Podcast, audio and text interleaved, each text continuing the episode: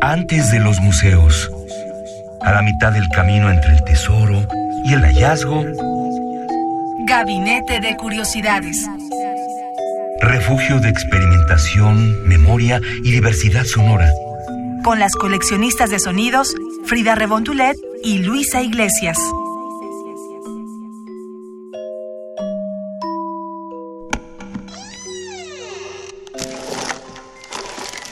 De archivo. Three hymns for man. At sea. As night hath stars, more rare than ships in ocean, faint from pole to pole. Bienvenidos a Gabinete de Curiosidades. Es domingo y mi querida Frida Saldívar estuvo en las semanas anteriores entrevistando a nuestro querido Tito Rivas. Queridísima Frida, han sido eh, programas muy emocionantes. Gracias por compartirnos toda tu experiencia. Claro que sí, Luisa. Tito Rivas principalmente, que nos abrió las puertas esta Fonoteca Nacional, incluso en un día de lluvia. Y bueno, también tú estás en una misión periodística y estás con nosotros. Y estamos aquí en Radio UNAM, en el 96.1 de FM, también en internet, www.radiounam.unam.mx. En el apartado de recomendados es donde está nuestro micrositio, por así decirlo, de Gabinete de Curiosidades. Y es que, querida Frida, no es que me haya dado una misión periodística, lo que pasa es que me secuestró el ocultismo y la magia negra. Eh, por eso queremos dedicarle nuestro gabinete del día de hoy a, o más bien abrimos uno de los, de los cajones y nos encontramos con un poeta que tiene toda una imaginería, toda una parafernalia interesantísima y además brutal. Eh, creo que estamos hablando de, de, uno de los personajes más controvertidos de la historia de, de las letras, de la historia de, de, los mismos satánicos. Estamos hablando de Alistair Crowley, que, que bueno, a ver, él se, él se decía a sí mismo la gran bestia, la gran bestia 666. Había este, quienes lo llamaban el último gran brujo del ocultismo occidental y había quienes decían que era el hombre más malo de todo el planeta. ¿no? ¿Por qué? Porque propone la libertad hasta las últimas consecuencias, donde hay un espacio que puede ser para la pornografía como una expresión del erotismo, lo cual ahora nosotros vemos como algo muy naturalizado por, por los medios de comunicación y las redes sociales, porque en su momento pues era completamente transgresor. Y por otro lado también vemos cómo esta libertad sexual se puede ir a los extremos de la violencia. Entonces, Alistair Crowley era un personaje... Eh, que lo llamaban el mago, que, que lo llamaban eh, el masón, el fundador de muchas cosas, de muchas escuelas de ocultismo y que ha generado movimientos posteriores impresionantes. Y que la discusión que abres es interesante porque precisamente él considera, considerado en su época y actualmente sería un espíritu libre, en el sentido de que la censura no cabía en su ser. Y lo dices tú, actualmente en redes sociales ya es natural ver cuerpos desnudos y demás, y sin embargo, ¿por qué cuando una mujer sube una fotografía cuando está haciendo una carrera y le llega su periodo menstrual o está en cama y le llega un uh -huh. periodo menstrual, esas fotografías son censuradas. Cuando se muestran los pezones de las mujeres son censuradas y el de los hombres no. ¿Por qué hay esa como doble apariencia en redes sociales de que somos libres pero no lo somos tanto, no? Y bueno, este, este, este personaje viene y como que dice, bueno, seamos libres. Y precisamente a partir, bueno, a pesar de que es oscuro y que muchos le tenían miedo, permeó en la cultura popular desde Led Zeppelin hasta los Beatles que aparece en su portada ah, del disco. En el Sargento Pimienta uno puede encontrar oculta la cara de Alistair Crowley. Que ahí hay un dato bien interesante que vamos a ir comentando en unos minutos más conforme escuchemos algunos de los audios que tenemos preparados para todos los que nos escuchan, eh, porque tiene encuentros con muchas personalidades. Eh, vamos a ir adelantándoles poco a poco quiénes son. Entre ellos está Fernando Pessoa, que es quizá el más conocido, este poeta eh, que además se supone que desaparece después del encuentro que tiene con, con Crowley. Él. De igual manera, Crowley desaparece, luego se los vamos a ir eh, contando paso a paso, pero hay que decirlo, Edward Alexander Crowley, mejor conocido como Alistair Crowley, este poeta inglés, una de las mentes quizá más influyentes de todos los tiempos dentro del pensamiento oscuro, de la contracultura y hasta del satanismo, tiene unos poemas que queremos compartir con todos en su propia voz. Nunca tenemos la oportunidad de escuchar la voz de Alistair Crowley en la radio, así que... Qué mejor momento. Qué mejor momento. Vamos a empezar con este breve poema llamado El Pentagrama, The Pentagram. The Pentagram. Dedicated to Henry Foreman. In the years of the primal force, in the dawn of terrestrial birth, man mastered the mammoth and horse, and man was the lord of the earth. He made him an hollow skin from the heart of an holy tree. He compassed the earth therein, and man was the lord of the sea. He controlled the vigor of steam. He harnessed the lightning for hire. He drove the celestial team, and man was the lord of the fire. Somos coleccionistas de sonidos.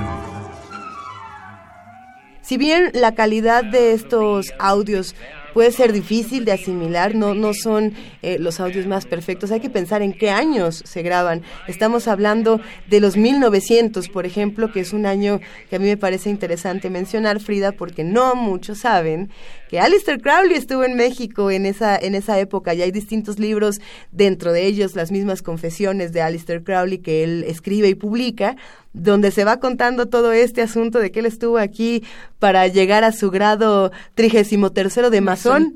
Eh, Interesante, ¿no?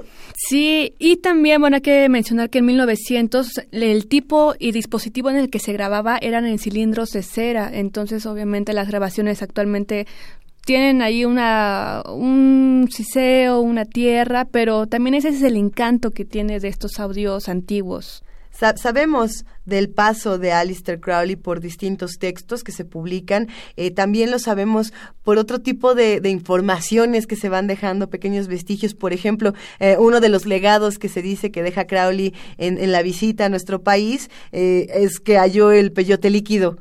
¿Por qué? Porque precisamente esta libertad y esta experimentación lo llevaban a experimentar, No le valga la redundancia, nada. no, no le tenía, no le tenía miedo a nada, no le perdía, él, él entraba con todo a lo que fuera.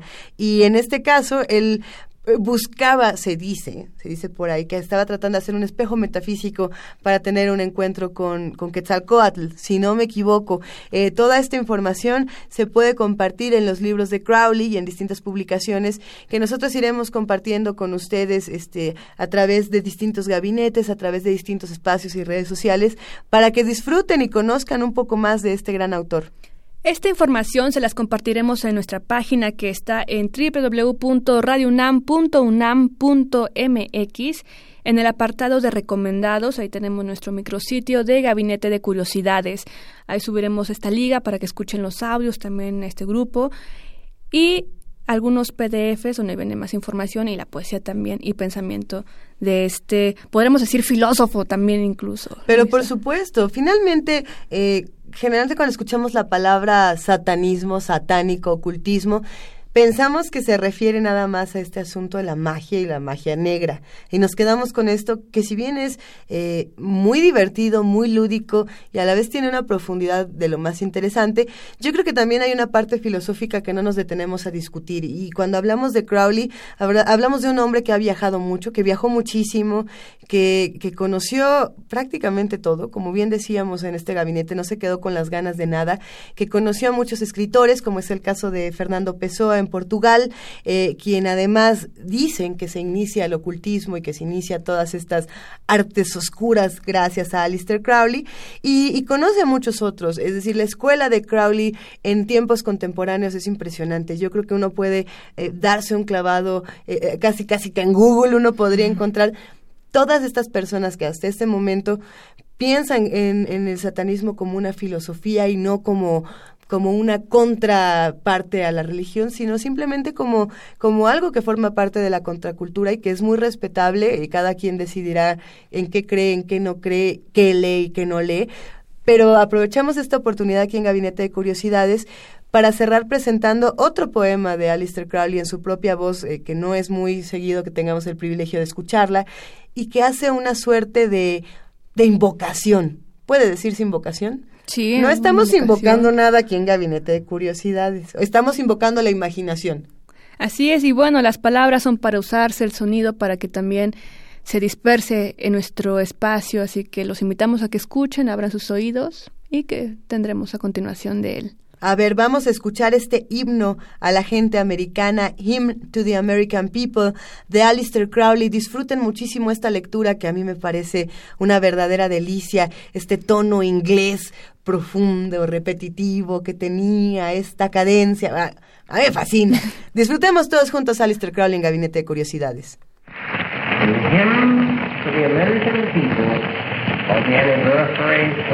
The Brothers and sisters, on this day, deathless glory, let us come united in our glad array to hymn our father's martyrdom. Ashes to ashes, dust to dust, so let it be. In God we trust. They died, they died, and we are free. Take up their cross, deserve their crown. Sustain this flag of liberty, my man shall not be trodden down. Ashes to ashes, dust to dust. Gabinete de Curiosidades.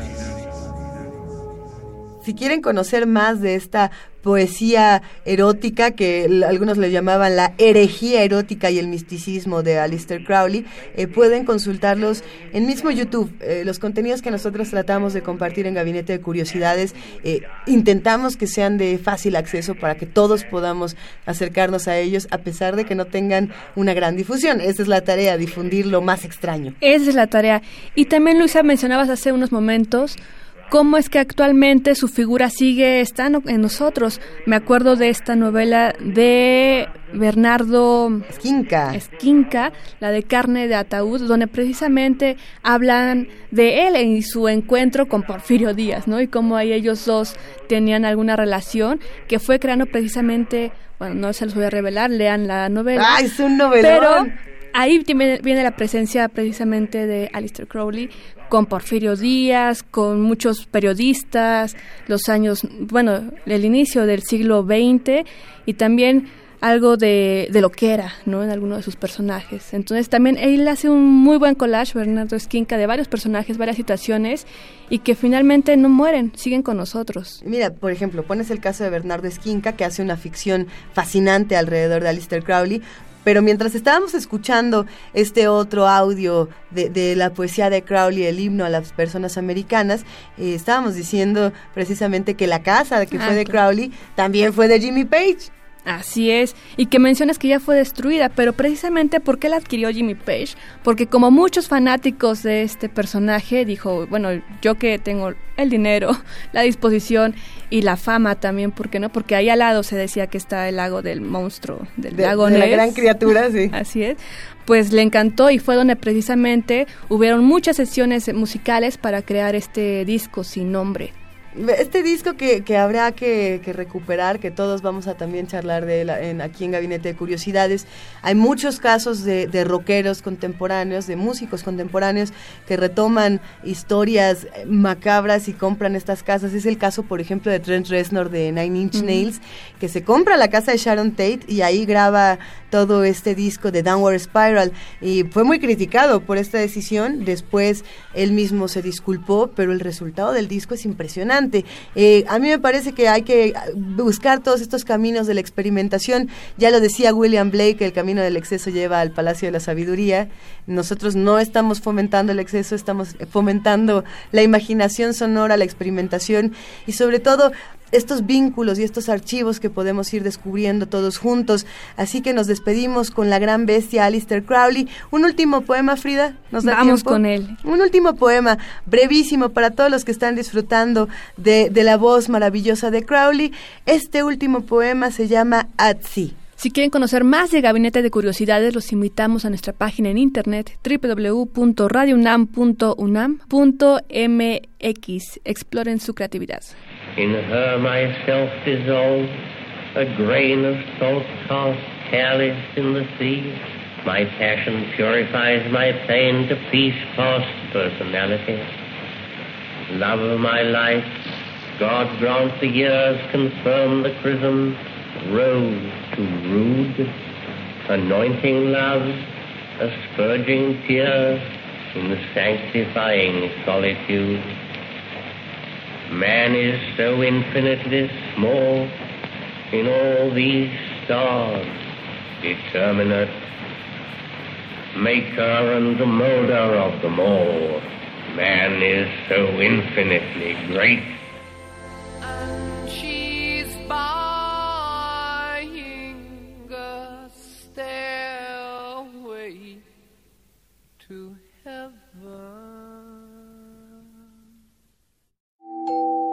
Radio UNAM presentó Gabinete de Curiosidades. Refugio de experimentación, memoria y diversidad sonora. Dispara tu curiosidad en la próxima emisión.